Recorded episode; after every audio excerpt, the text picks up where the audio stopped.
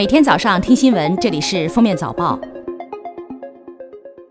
各位听友，早上好！今天是二零一九年六月十四号，星期五，欢迎大家收听今天的封面早报。首先来听今日要闻：十三号，上交所科创板开板。从去年十一月初的宣告到改革方案逐步清晰，再到正式开板，中国资本市场迎来了一个全新板块。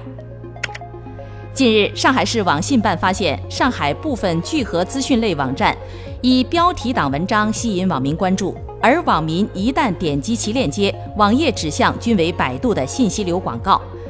上海市网信办六月十二号联合上海市市场监管局约谈百度上海分公司，责令其就存在严重网络生态问题的信息流广告立即整改。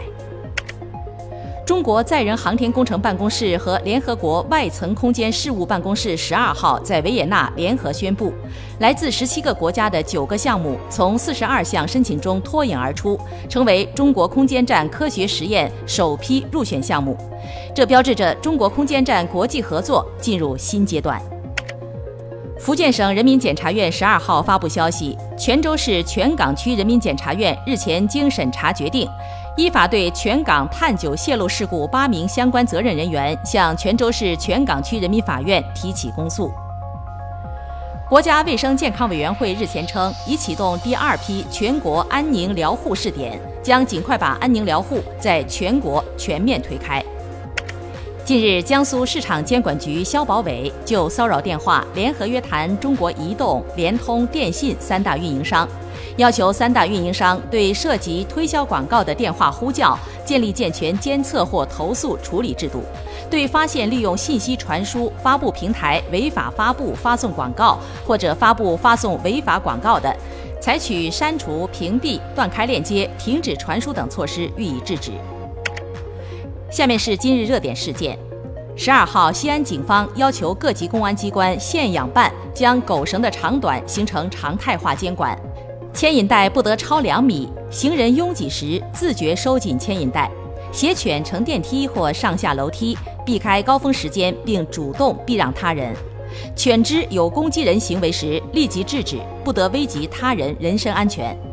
违反以上规定，由公安机关责令改正，可并处两百元以上五百元以下的罚款。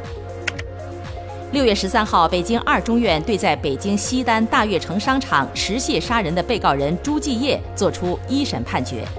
以故意杀人罪判处其死刑，剥夺政治权利终身。去年二月十一号十三时许，朱继业为发泄个人不满情绪，持械前往西单大悦城，先后追逐、击打、砍刺餐厅顾客及工作人员，致一人死亡，十四人受伤。六月八号下午二时许，山东济宁梁山县六名高考考生准备从酒店前往考场参加英语考试，结果在乘坐酒店电梯时遇到故障，被困四十多分钟，被消防员救出后已错过考试入场时间。酒店方事后提出每人赔两万元，而家长们的诉求是每人二十万元赔偿。目前双方暂未达成一致。凉山县委宣传部表示。将由教育部门协调误考学生的补习复读。六月十二号，一则孕妇向他人泼麻辣烫的视频在网上热传。警方通报称，孕妇任某及其丈夫在餐馆和杨某乐因杨某乐之女用勺子敲桌子发生口角，任某被其丈夫劝离餐馆。随后，任某返回将麻辣烫汤汁泼倒在杨某乐和女儿身上，致其女儿背部、臀部烫伤。公安局于当晚对任某作出行政拘留十五日，并处罚款五百元的处罚决定。因其怀孕，依法暂不执行行政拘留。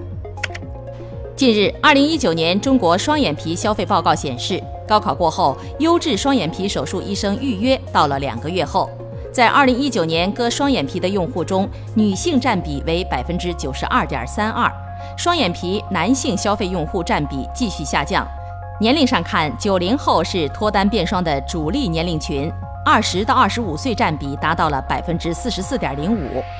地域上看，浙江、广东变双意愿最强，上海最弱。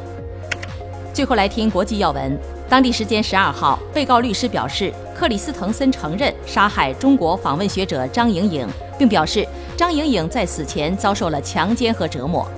尽管他承认了犯罪事实，但依然没有改变他坚持自己无罪辩护的立场。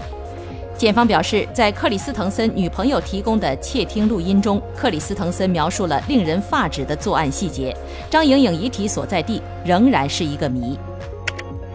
被成员国拖欠会费的联合国即将在今年八月耗尽现金。联合国秘书长古特雷斯日前在联合国大会分管行政和预算的第五委员会会议上指出，今年截至目前，一百九十三个会员国拖欠的会费达四点九二亿美元。联合国或在今年八月耗尽现金，并从周转基金借款。六月十三号，马来西亚羽毛球运动员李宗伟召开新闻发布会，泪洒现场，宣布就此退役，结束长达十九年的辉煌职业生涯。据美媒报道，美国波音公司已连续第二个月未获商用飞机订单，商用客机订单量裹足不前，不仅因为737 MAX 系列客机停飞或禁飞危机。同样，因为波音仍有大约五千架客机的积压订单，一些客户现在不需要额外订购飞机。澳大利亚纽卡斯尔大学的一项新研究显示，全球人均每周摄入近五克的微塑料，等同于一张信用卡所用的塑料。微塑料是粒径小于五毫米的不规则塑料颗粒，饮用水是人类摄入微塑料的最大来源。感谢收听今天的封面早报，明天再见。本节目由喜马拉雅和封面新闻联合播出。